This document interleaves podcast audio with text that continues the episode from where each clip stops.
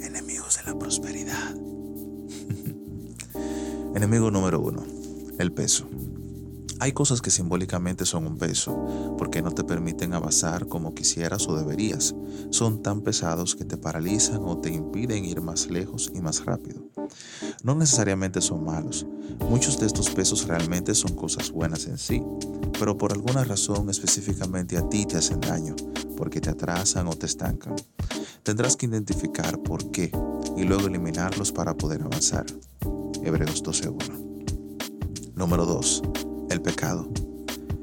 Es literalmente errar en el blanco y según la Biblia es toda desobediencia a Dios. El pecado no es algo externo, aunque se refleja muchas veces en ese plano.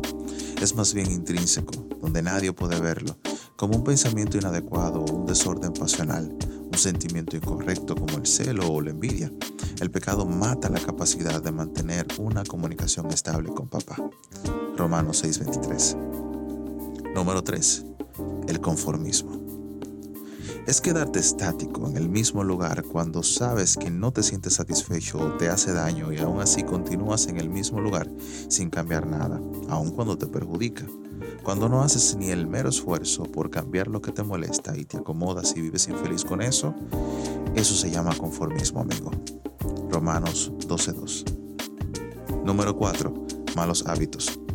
Consecución de actos que sabemos que nos hacen daño.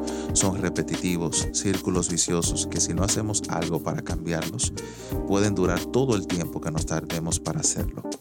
Estos enemigos son sigilosos y se insertan en nuestro modo de vivir sutilmente, instalándose en el subconsciente donde todo sucede en automático. Primera de Corintios 15:13 y Proverbios 23:7. Número 5. El pasado.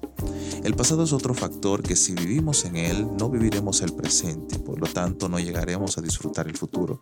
Muchos viven en el pasado que ya no pueden arreglar, en vez de soltar esa maleta tan pesada y comenzar a forjar su futuro desde el presente. Segunda de Corintios 5:17. 6. Mala administración. En sí administrar es bien manejar lo que no es nuestro. Y Dios nos dio cosas muy importantes para administrar, como el tiempo, el dinero, la familia, la naturaleza, por mencionar algunas, las cuales administramos muy mal, desperdiciando así la vida que nos queda. Todo lo que Dios nos dio merece su lugar y debemos aprovecharlo al máximo, conforme a la voluntad de Dios.